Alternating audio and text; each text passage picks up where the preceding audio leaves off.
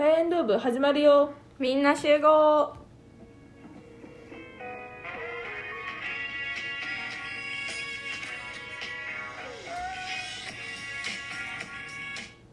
運動部でもない文化部でもない私たち独自の部活動サイエンドー部へようこそ。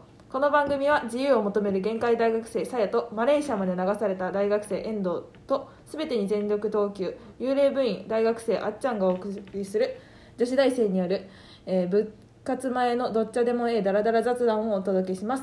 毎週月曜日金曜日18時配信です。はい。お疲れ様です。お疲れ様です。はい。ああ第7回だ7回です、はい。では本日の一言どうぞ。はい。えーっと昨日な何日やったっけ？16 15 15 15日。か。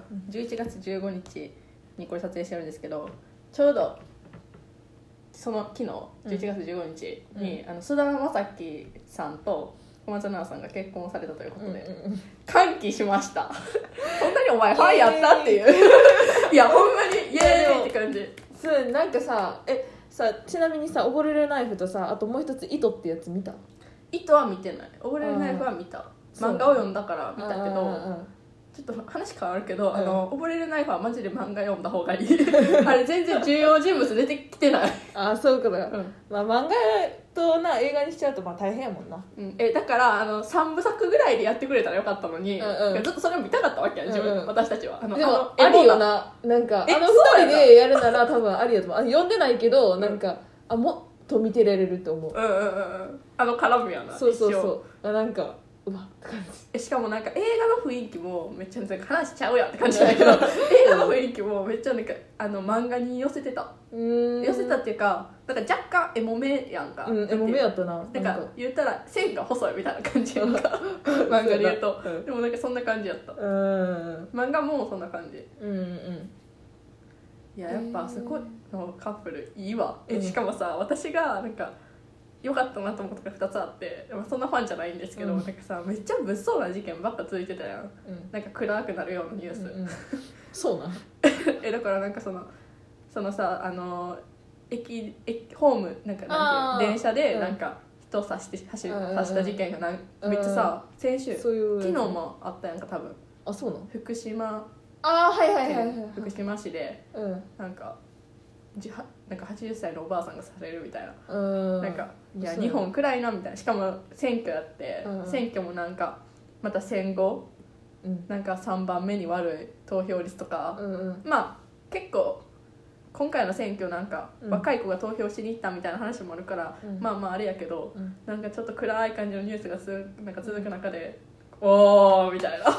すごいなんかみんなが幸せになるニュース、うんっうんていうのがまず一つ目とあとなんかこれはまたツイッター私の大好きなツイッターで見た意見なんやけど、なんかそのすごい時に結婚決断したよなっていう。うんうんうん。だって須田将暉はまだ28歳やし、うん小松菜奈は25歳やな。な。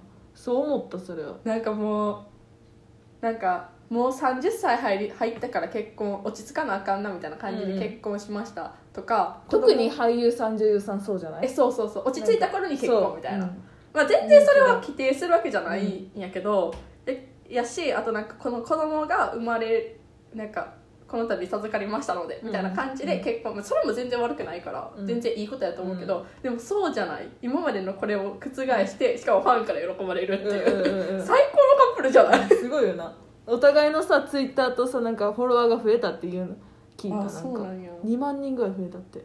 あそうなんや。すごーと思って確かに私ツイッター持ってないねんけどさうん。あちょっと菅田将暉の フォローしに行こうかなってそうそのためにいやそあそこのなんか2人は正直もうなんかあれやんなもうなんか恨むところがないっていうか、うん顔がいいとかそういう問題じゃないのまずそもそも願わくばその息子か娘に生まれたいいやそれでもそれもツイッターの意見だったねそこの世界線に生まれたかったみたいなじゃあみ毎回言絶対だって私星野源と新垣の時も、あそこの二人に生まれたかったってえでも絶言っても。対幸せやんそんな、うんそうそうそう。もうほかほかってかなんかさ星野源と新垣結衣のところはえ私どっちもファンじゃないし全然分かれへんけど、うんうん。けどなんかすっごいいいお父さんとお母さんやんなんか。そうやねんな。絶対そうやろ。だけどなんかあの小松菜奈となんか菅田将暉のなんか子供はなんかすっごいおしゃれに育ちそう。そうやねんな。なんかなんやろな。なんかぜテレビに出てきたらそれもそれで面白くない？なんかさお母さんなんかさ、うん。その桃江ちゃんとかがさ、はいはいはいのはい。あの息子が出てきて「はあ」みたいになってんのがその年いった時にそうなったらうん。めっちゃ年いったなって感じるやろうなと思うしなんか感慨深いなって思う。と思う。でもそうそうやんか、うん。だけどさこの津田将暉とさ小松菜奈の結婚うん。あの知ったの？お母さんが あの家族 LINE でヤフーニュースのやつ送ってきたから。しいじゃあ私もそうやねん。そうやねん。だこれはもう国民全員もう年齢問わず誰もが望んでたことや 私の場合おばあちゃんが教えてくれてんやんか。でもな私なめっちゃなすっごい辛い辛いっていうかなんかな、うんうん。授業中になほあの論文を読んでそれを意見まとめようみたいな、はいはいはい。もうほんまし死に物狂いでやってて、うん。でおばあちゃんが話しかけてくんだよここ、うん。聞いてるわけないやんか、うんでそれでおばあちゃんにさそれその終わった後に、ん。あのお母さんから LINE 来てるの知って「え結婚してんで」っつっておばあちゃんに言ったら「何言うとらすねん？さっき言っとったじゃないのか」っつって言われて。おばあちゃん言われた。そう自分なんかあの一生懸命必要だったから聞いてなかったんやろうけどっつって。聞いてないっすって感じやった聞いてないっすみたいな。ですね。はい。えっと一言がつ次のテーマに私のテーマに関わんねんけど卒業論文についてはい。になるんではい。まあ一言とテーマ混ぜて喋りたいと思います。はい。卒業論文あれやんな言ってたよな前なんか丸太島にうん。行ってうん。そこで考えながらそれを持ってかあの論文決めようかなみたいなテーマ。そうだね。まあ大体は決まってるっていうか、何個かバリエーションは考えてるよ。例えば例えば。例えばあの私が勉強してることが、うん。その発展途上国の途上国開発みたいな、うんうん。とかあの人道支援とかっていうところやから、うんなんかそういう感じの、まあ、国はまだそれきもそれこそ絞ってないって感じ、うんうんうん。だからそれはマルタで出会った人たちうんとかでなんかちょっといろいろある成田やんか。ってさ結構いっぱいいろんな人来るわけでいや基本的にヨーロッパが多いけど、ん。そうなったらヨーロッパは移民が多いから。ああそういうことね。もちろん難民も多いけど移民も多いししかもドイツから来る人とかやったら結構ドイツって受け入れてるイメージがあるわけやんか,、そうやな。なんかそこの人とかにも別にその話をトピックにして話すわけじゃないけど、うんうん。もしどうなみたいな感じでそうそうそうそう会話の延長線上で聞きたいねんけどそうそうそうそうそうそうそうとか、そういうこともできるわけやんか、うんうん。やしあのだからその難民の人がななんていうのそのだから近いから来るとかそういうのじゃなくて難民として来てるとか移民として来てるみたいな感じの話とか聞けるかなって感じで、ちょっと今そういう途上国支援とか開発について。うん。それをだからその支援、まあ、この言い方はめっちゃ嫌いなんやけど支援する側うん。の国から見た視点なのかそれともその国途上国の側の視点なのかっていうのをまずそもそもどっちか決めらなあかんし、うんうんうんっていうのとかそうね。やしあともう一個考えてるのはあの、まあ、自分はずっとそういうなんかあの女性であるやんか。にうん。であのなんて言えばいいのな。あの女性としての立場をずっとちっちゃい時から考えてきたわけ。うん。で大学入ってもそうやしでなんかそういう理不尽なことっていっぱいあるやんか、うん。でそういうなんかその女性学的なことうん。も論文で書けたらいいなって考えてるけど、うんうんあのーそれは、えっと、世界じゃなくて日本の視点っていうのもあるし世界っていう視点もあるんやけど、うん。それも私決まってないんやけど、なんかそれ書くんやったらちょっと自分の分野外うんになってしまうからそう日本の女性とかになってきたら、うん。まあ、勉強はできるけどだけどそれって多分社会学とかのあの一部やうんねん。な多分分野的に、うん。まあ勉強はできるんやけど、うんうん。だけど書くってなったら近くにそういうの詳しい先生があんまりおれへんから例えばやけどその発展途上国のだから難民の女性の立場とかはいはいはい。移民の女性の立場とかそういうところにしフォーカスをしするんやったらまたその女性学とはまた反対のそのなんていうの人道支援に関わってる先生から聞けるやん。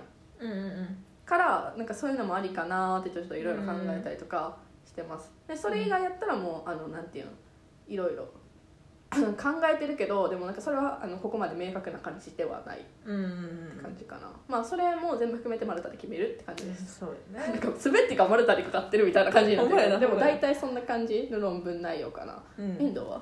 私はねその最近考え始めててか先週から授業始まったからさ卒業論文をそろそぼちあのテーマ決めてくださいよっつって言われてで前々から考えてはいたけどうん。例えばその前授業を受けてた子の中で言ってたのは、うん。えーっと政治とうん。宗教の関係において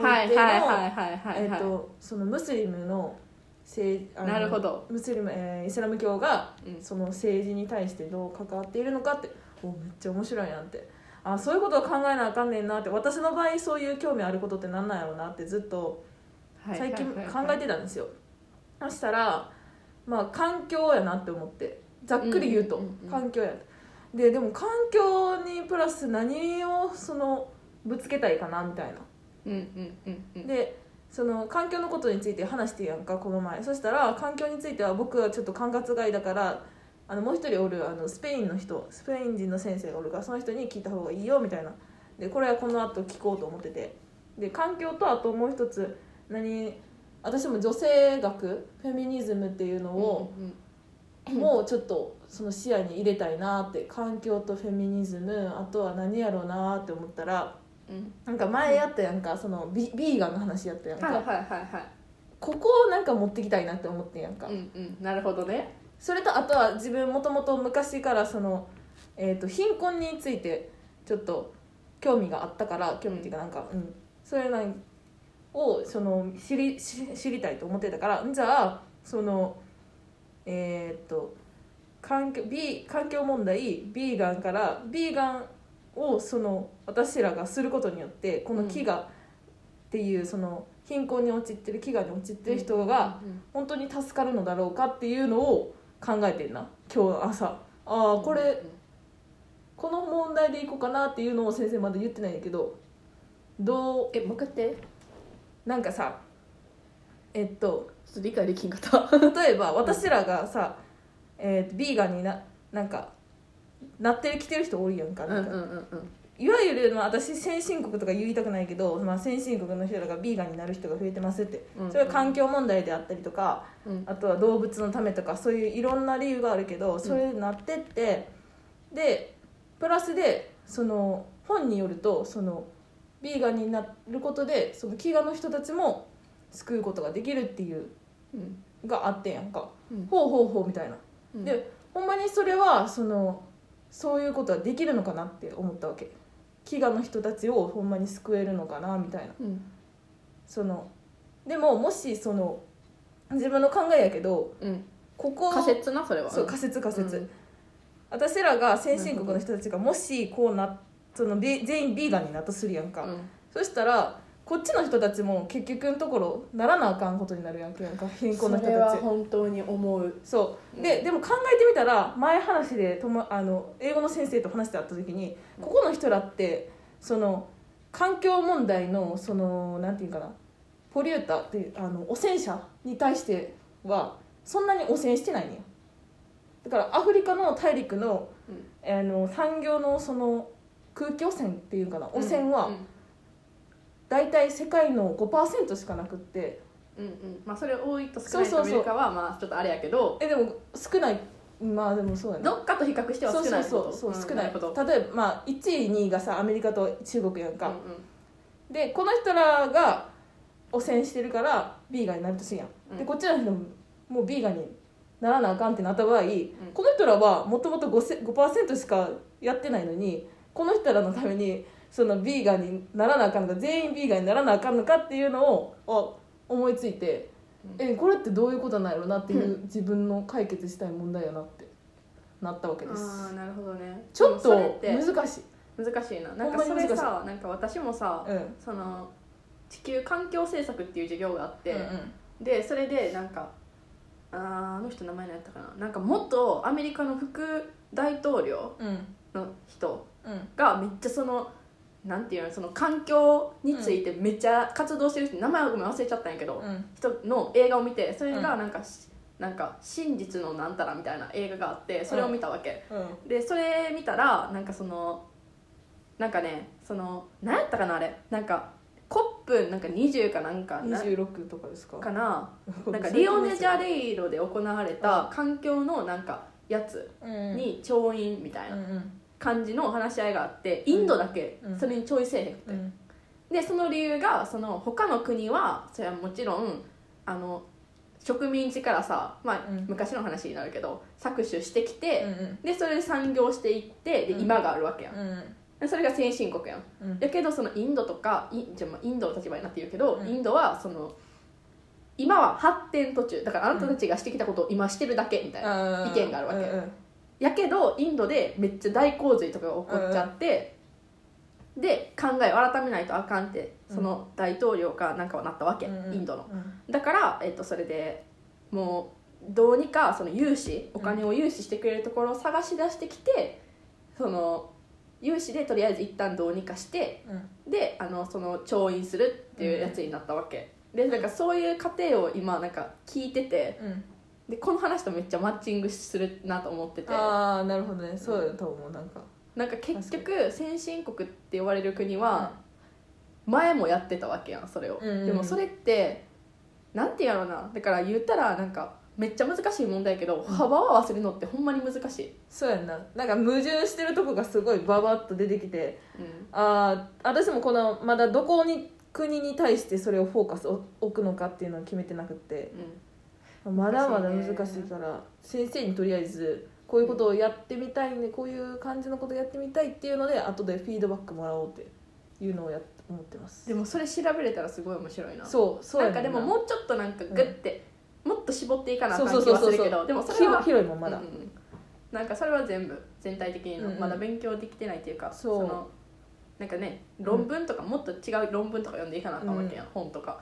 ってなった時に、うん。なんかそれをよなんていうの？うん、また読み始めたら違う結果が生まれてくるっていう可能性もあるし。あとプラスであのフェミニズムの話うんうん。つながってきて、うんうん。次フェミニズムのその何学問勉強したいってあって、それかプラスであ今言ってたやつかもしくはフェミニズムとその環境問題うん。を合わせたような感じのやつ、うん。なんかエコフェミニズムっていうのが昔あっうんうんうん1960年代とかそういう感じだったうんへえそんな前なんや。も間違ってるかもしれんけどその前ぐらいにあったらしくて今でもその通ずる学問でうん。その自然的な支配と女性の支配女性女性による支配を、からフォーカスを当てたそのエコフェミニズムっていうのがあってへーそういうのをその自分のその論文にうん。そのセオリーをぶつけるっていうのを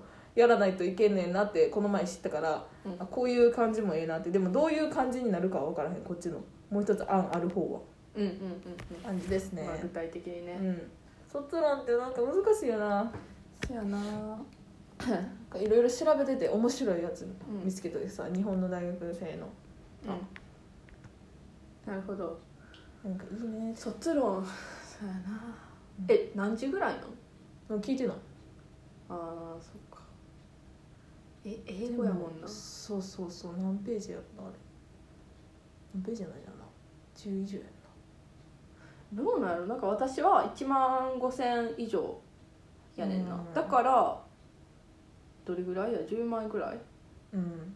えでもあれ1枚に何字入るっけ？2000ぐらい入れへんえいやいやいやいや入らんか。入らん。私英語あでもなんか行間隔とかあと文字の大きさとかも変わってくるけど。そっか。入らんな。入らんか。1万ぐらいかじゃあ。1ページ。あであの1ページワードじゃなくあの何文字とかじゃなくてワードやからさ多分い200ん2000も入らんと思う英語は。何ワードとかやから500えそれってさ文字数でくくられるん？そのえエンドのところ。ワード？ワード数でくくられる。ワード数。あじゃあページじゃない。やったら1あー。愛で1アムで2って感じ。あーなるほどね、うん。もう単語ごとってことそうそう単語ごと。ね。ああそういうことか。うん。大変ですね。頑張ってください。頑張ります。でも1年半あるああるから。今から始めとけばもう。余裕やろ。まあまあ余裕かどうかって言われた。えでもなんか日本日本の卒論書く時期ってさ、うん。結構就活終わってからみんな書き始めるってイメージやねんけど、私も。だけどお母さんは、うん 私の母も一応大学卒業したんやけど、うん。なんかなんかなんていうの？遅いみたいな。うん。なんかもうちょっと早くせなあかんやろみたいな。やけどさ、そんな早くするにしてもさ就活があるから早できへんわけやんか、ってなったら後半でもあれ3ヶ月ぐらいで書き上げるよね多分。そうやろな。大体みんな集中してバワーって書き上げるやろ。ううんでもでもクオリそれぐらいのクオリティのものしか出来上がらんってことやんな。うん。なんかちょっと残念に思うけどそこは。正直なそうやけど。まあ大言うて小あの大学生ペイペイやからさ。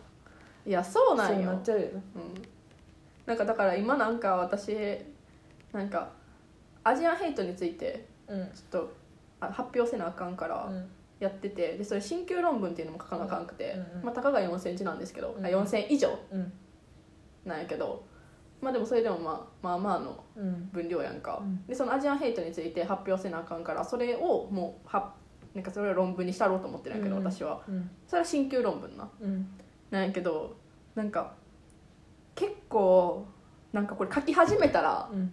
4000といえど多分6000ぐらいいくなっていう、うん。あるよなんか。あ、うんえもっと書きたいことあったわみたいな。えそうそうそうそう。でなんかでそれだんだん書いてると途中で話の方向がこうずれていって、そうそうそうそう。そうやね私それやねんマジで。毎回そう。そうもう私もさやねんな、うん。だからななんかなかなかまとまりがつかんっていう。そう。だから結論を絶対最初に持ってきとかないと、うんもうそこにね行かない。そうそうそうそう。直接こうスンって。でもこうスンっていったらもう大体4500ぐらいで終わうる、んうんうんうん。ずれずれん限りな。うん、うんあ分かるわマジで結局私の伝えたいことことのあの点が結論と始めが全然違うってなる。うん。うんになっちゃうのが点数が若干怖いかな。減るわな。まあそんな感じですかうんね、うん。なるほどね。こんなんでいい？うんこんなんでいいよ。OK いやまあ。ここら辺喋らんかったけどまあいいか。ということで本日は悩んでることを。卒業論文。うん卒業論文についてはい述べてみ 述べてる。じゃあ話した。話しました、はい。ではじゃあ締めます。はい。ただいま部員の募集中です。入部希望の方はインスタグラムのフォローで入部届提出となります。インスタグラムはさやアンダーバーエンドアンダーバーラジオで調べていただくと出てきます。続々お待ちしております。はい。はい、では第7回の目のミーティング 始まるので解散。バイバイ